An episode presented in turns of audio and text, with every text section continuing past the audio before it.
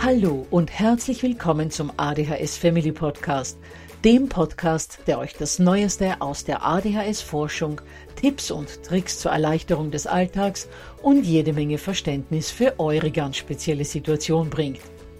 Ich bin im Übrigen Anna und war auch einmal eine verzweifelte Mama von einem betroffenen Kind. Aber heute, viele Jahre und mehrere Fortbildungen später, bin ich Expertin für ADHS und eine sehr entspannte Mutter eines mittlerweile jungen erwachsenen Mannes, der trotz dieses Syndroms zu einem glücklichen und beruflich erfüllten jungen Mann herangewachsen ist.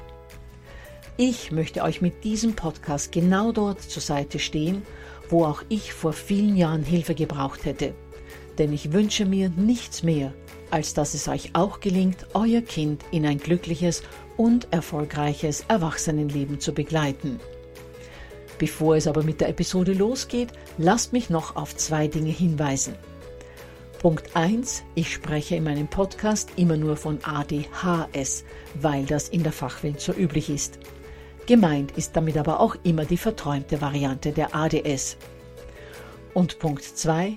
Die Werbungen, die im ADHS Family Podcast geschaltet werden, dienen der Finanzierung von Projekten, die der gesamten ADHS Community zugutekommen – denn sie werden für die Produktion von Erklärvideos für Kinder oder für das familiäre Umfeld, für die Informationsweitergabe an Pädagogen, Diagnostiker und Ärzte sowie für spezielle ADHS-Projekte herangezogen.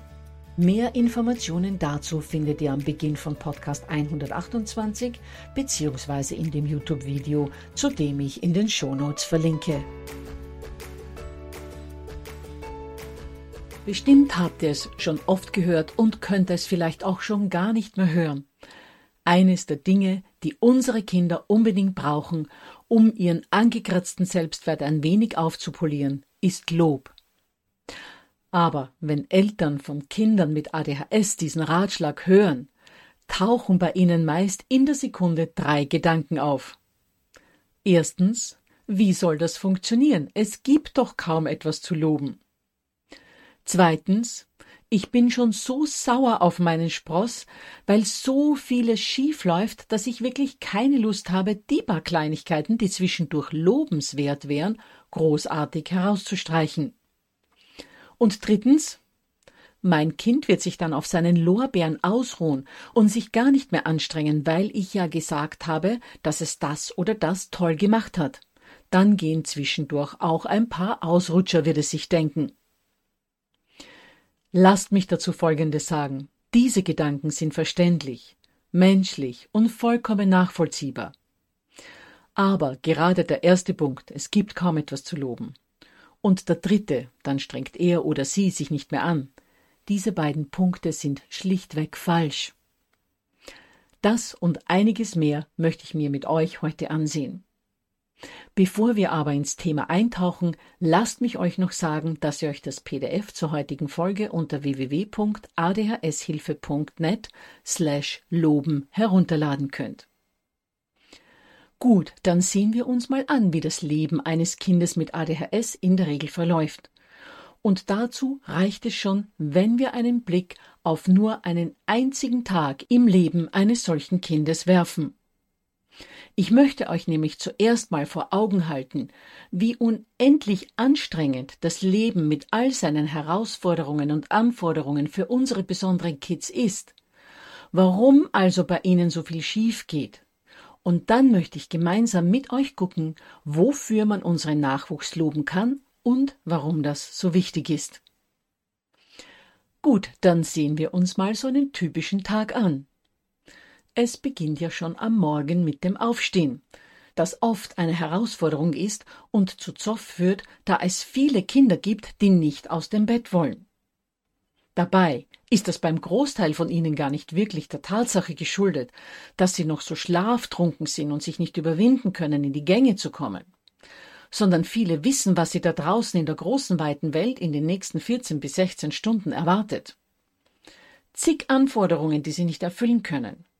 Dinge, die sie sich eigentlich merken sollten und trotzdem wieder vergessen. Ordentliche Leistungen in der Schule zu erbringen, was sie aber fast nie schaffen. Mit den Kameraden im Kindergarten oder in der Klasse gut auszukommen und sich nicht aus der Reserve locken zu lassen. Auch das gelingt meistens nicht. Ihre Fehler und ihr Versagen rechtfertigen zu müssen, beziehungsweise in einem für sie günstigen Licht darstellen zu müssen. Oder aber sich Methoden ausdenken zu müssen, um schiefgelaufene Dinge zu vertuschen, etc. etc. All das geht Ihnen, wenn Sie nicht aus dem Bett wollen, natürlich nicht im Detail durch den Kopf. Aber Ihre Lebenserfahrung sagt Ihnen, dass der Tag, der gerade angebrochen ist, nicht anders sein wird als die hunderten bzw. tausenden Tage davor. Und solange Sie noch im kuschelig warmen Bett liegen, können Sie sich vor all dem noch schützen. Oder aber auch nicht. Denn nachdem ihr dann schon zum wiederholten Male gesagt habt, dass nun endlich aufgestanden werden muss, denn sonst wird der Bus verpasst oder die Medienzeit am Abend gestrichen, geht es ja dann doch raus in einen Tag weiterer, so oft unerfüllbarer Anforderungen, die wir Erwachsenen gar nicht als großartige Herausforderungen wahrnehmen, die für Heranwachsende mit ADHS aber immense Anstrengung und immer Überwindung bedeuten. Es beginnt schon mit dem Ankleiden. Kinder mit ADHS haben oft noch weit bis ins Grundschulalter hinein Probleme damit zu wissen, in welcher Reihenfolge sie die einzelnen Kleidungsstücke anziehen sollen und auch wo vorne und hinten ist. Wobei, wissen tun sie es ja. Aber sie müssen darüber nachdenken und eine bewusste geistige Anstrengung unternehmen, um schlussendlich richtig angezogen zu sein und das Etikett nicht außen oder vorne zu haben oder das T-Shirt über dem Pulli zu tragen. Dann geht es weiter zum Zähneputzen, das bis zu einem gewissen Alter auch keine so einfache Tätigkeit ist. Denn dazu muss erstmal zwischen drei oder vier oder noch mehr Zahnbürsten ausgesucht werden, was die eigene ist. Dann soll die entsprechende Menge an Zahnpaste auf die Bürste gedrückt werden, was für viele Kinder eine feinmotorische Herausforderung ist. Dann schaffen sie es nicht, mit der Zahnbürste in der Hand die Tube wieder zu verschließen, legen also entweder die Zahnbürste ab, die dann umfällt und einen Zahnpastafleck am Beckenrand hinterlässt, oder aber die Tube wird offen liegen gelassen, wofür es nachher wahrscheinlich wieder Schelte gibt. Und auch das Zähneputzen selbst wird als extrem unangenehm empfunden, weil es langweilig ist und lange dauert und die Kids auch meistens gar kein richtiges System haben, beziehungsweise sie sich nicht merken, wo habe ich denn schon geputzt und wo noch nicht. Wenn sie dann ausspucken, sollen sie sich daran erinnern, das Ausgespuckte ordentlich wegzuschwemmen, um keine Schlieren im Becken zu hinterlassen. Auch sollen sie nicht den mit Zahnpaste verschmierten Mund ins Handtuch trocknen, sondern davor noch abspülen. Dann gehört natürlich auch die Zahnbürste gut ausgeschwemmt und wieder an den richtigen Ort zurückgesteckt. Und mit vielen dieser Handlungen geht es den ganzen lieben Tag weiter. Angefangen vom richtigen Verhalten am Frühstückstisch, das Frühstück wird natürlich wahrscheinlich vor dem Zähneputzen stattfinden, über die Gegenstände, die angezogen werden sollten, um das Haus verlassen zu können, dann das Ankunftsritual in der Schule, das auch nach gewissen Regeln abzulaufen hat, Straßenbekleidung entsprechend ablegen, Hausschuhe anziehen, Hausaufgaben abgeben, sich still beschäftigen, bis der Unterricht losgeht, etc. etc. Und jetzt haltet euch mal vor Augen. Zu diesem Zeitpunkt am Tag ist es erst acht Uhr morgens. Und diese Plagerei mit den für unsere Kids komplizierten Abläufen geht aber bis um 20 Uhr, 21 Uhr weiter. Aber nicht nur diese sogenannten Routinetätigkeiten, die einem Erwachsenen keine Energie abfordern, weil wir sie natürlich seit unserer Kindheit verautomatisiert haben, kosten betroffenen Kindern Energie. Was gerade in der Schule tatsächlich noch mehr Kraft und Denkleistung in Anspruch nimmt, sind all die Dinge wie Konzentration auf das, was die Lehrkraft sagt, gerichtet zu lassen, sich nicht ablenken zu lassen, mitbekommen, was Hausaufgaben sind, sämtliches Schulmaterial zur Erledigung der Hausaufgaben oder für das Vorbereiten von Tests und Klassenarbeiten mit nach Hause zu nehmen. Zu wissen, wie man vom eigenen Klassenzimmer in den neuen Musiksaal kommt. Sich zu merken, ob man dort einen fest zugewiesenen Platz hat oder ob es freie Platzwahl gibt. Sich von der Klasse, in der man den ganzen Tag sonst verbringt, das Musikbuch, das Mäppchen und auch das Musikheft mitzunehmen und so weiter und so fort. All diese Dinge sind für neurotypische, also nicht betroffene Kinder relativ leicht zu bewältigen. Für Kinder mit ADHS bedeuten sie aber einen immensen Kraftaufwand. Und hier sprechen wir noch nicht mal vom Verinnerlichen von Lernstoff. Hier sprechen wir nur vom planenden Vorgehen auf ganz niedrigem Niveau. Doch so niedrig das Niveau auch sein mag, für Kinder mit ADHS ist all das einfach nur anstrengend. Ich könnte euch jetzt noch den ganzen Tag so aufzählen, inklusive Hausaufgabensituation, Zimmer aufräumen, Abendritual und so weiter und so fort. Aber ich denke, ihr habt verstanden, worauf ich hinaus möchte. Vieles, das für Heranwachsende ohne diese Beeinträchtigung kaum eine Herausforderung bedeutet, ist für Kinder mit ADHS 16 Stunden am Tag und 60 Minuten in der Stunde eine Qual. Gut, Anna werdet ihr euch jetzt denken, aber was hat all das mit dem Loben zu tun? Nun, nachdem all die genannten Dinge und vieles mehr keine Selbstverständlichkeiten für Kinder mit ADHS sind, bieten sie allesamt eine Möglichkeit, um zu loben. Wenn euer Kind also am Morgen schneller als sonst aus dem Bett gekommen ist, dann sagt ruhig Wow, schon nach der ersten Erinnerung aus dem Bett gehüpft, das freut mich riesig.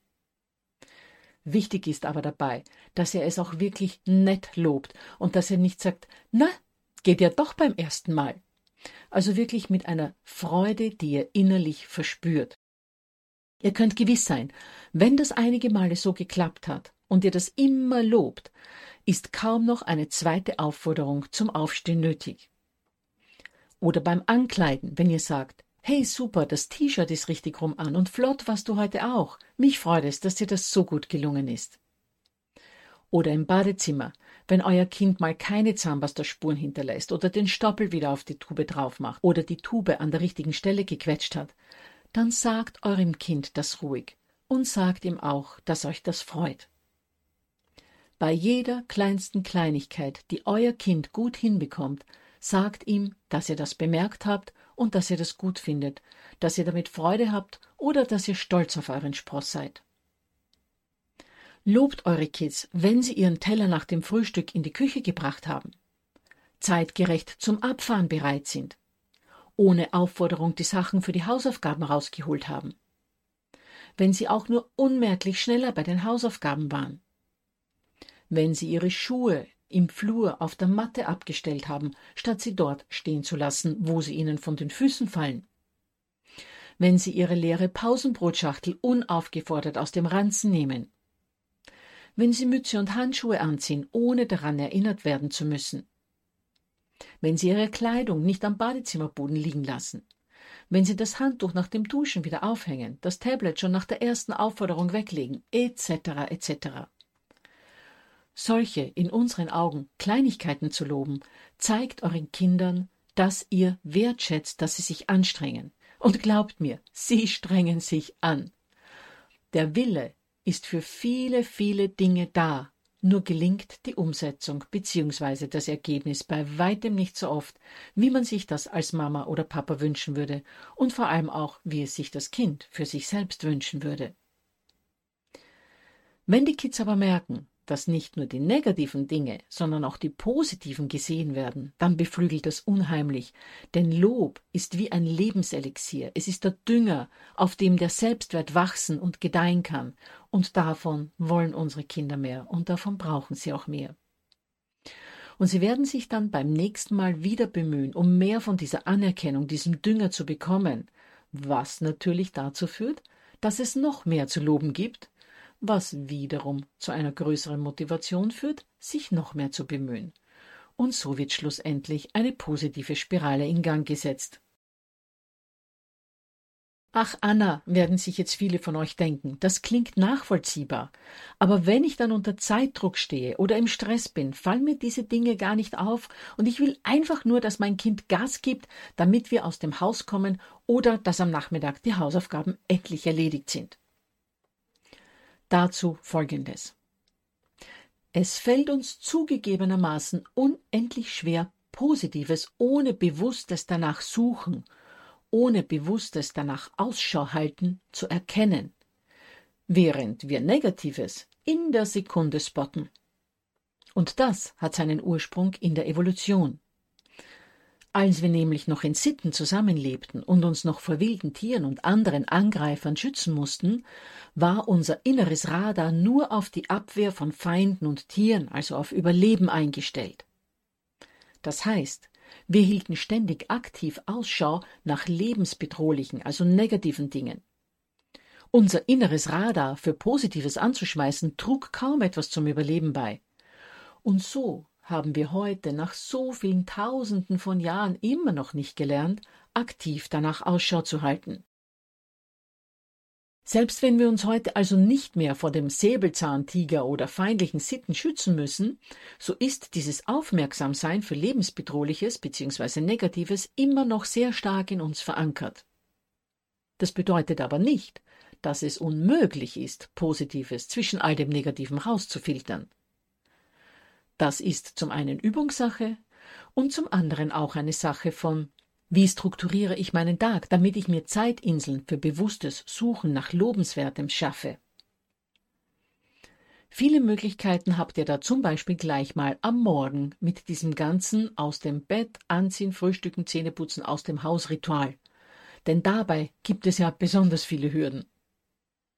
Das wird aber nur gelingen, wenn ihr selbst entspannt seid und wenn ihr auch Zeit habt, gut hinzugucken, euch darauf zu konzentrieren, wo ihr etwas positiv anmerken könnt. Denn gerade am Anfang ist es nicht leicht, aus diesen alten Mustern auszubrechen und den Blick nicht auf die Fehler, sondern auf die Fortschritte zu legen, mögen sie auch noch so klein sein. Im Klartext heißt das, dass ihr gerade am Anfang, wenn ihr noch nicht so geübt seid, nicht versuchen sollt, das alles parallel zu machen, dass ihr euch also gleichzeitig schminkt und anzieht und auch noch das Frühstück vorbereitet, sondern erledigt das alles davor und begleitet dann euer Kind aufmerksam. Und sobald nur die kleinste Kleinigkeit gelingt, bestärkt euer Kind sofort positiv. Ihr werdet sehen, in welch kurzer Zeit vieles, das davor nicht geklappt hat, plötzlich funktioniert. Und wie viel Entspannung das in euren Alltag bringt. Glaubt mir, dieser Aufwand macht sich hundertfach bezahlt. Wie gesagt, wenn es noch nicht wirklich geübt ist, ist es eine ziemliche Herausforderung, aber mit der Zeit entwickelt ihr ein gutes Auge für diese kleinen lobenswerten Dinge. Ihr werdet immer öfter etwas Positives bemerken und das eurem Kind gegenüber zum Ausdruck bringen. Und das hat dann wiederum, wie ja schon gesagt, den positiven Effekt, dass sich das Kind noch mehr anstrengt. Ich habe schon viele Eltern begleitet, die mir dann rückgemeldet haben, dass ihre Kinder geradezu aufgeblüht sind und dass das unendlich viel Entspannung in die Familie gebracht hat. Und nicht nur das, der Selbstwert eures Kindes wächst von Tag zu Tag. Und das ist wieder der Nährboden dafür, dass vieles andere in seinem Leben dann auch besser klappt, weil es sich einfach mehr zutraut. Also auch zum Beispiel in der Schule kann es zu einer Verbesserung kommen obwohl ihr da ja gar nicht daneben sitzt und lobt. Aber das neue Selbstvertrauen spornt dann auch dort an, die Leistungen werden besser und auch das Sozialverhalten wird sich bessern. Wichtig ist allerdings, und ich habe schon angesprochen, aber weil es so wichtig ist, möchte ich es nochmal sagen, wichtig ist, dass ihr immer in der absoluten Aufmerksamkeit bzw. Achtsamkeit eurem Kind gegenüber seid. Denn nur dann werden eure Leitungen für das Entdecken von Positiven offen sein. Sobald wir nur noch im Notprogramm funktionieren, fallen uns leider nur noch die negativen Dinge auf. Hört euch dazu gerne Podcast 75 an. Ich verlinke dazu in den Show Notes. Dann erinnere ich nochmal an das begleitende PDF zu dieser Folge, das ihr euch unter www.adhshilfe.net slash loben herunterladen könnt und hoffe, dass ich euch mit der heutigen Episode wieder einige Anregungen geben konnte. In der nächsten Woche wird es dann darum gehen, wie wichtig gute Gespräche zwischen uns und unseren Kindern sind, wie vieles wir damit reparieren können und vor allem, wie wir unsere Kids dazu bekommen können, dass sie auch gut zuhören, wenn wir mit ihnen reden wollen. Ich hoffe, ihr seid da wieder mit dabei. Habt eine wunderschöne Zeit bis dorthin.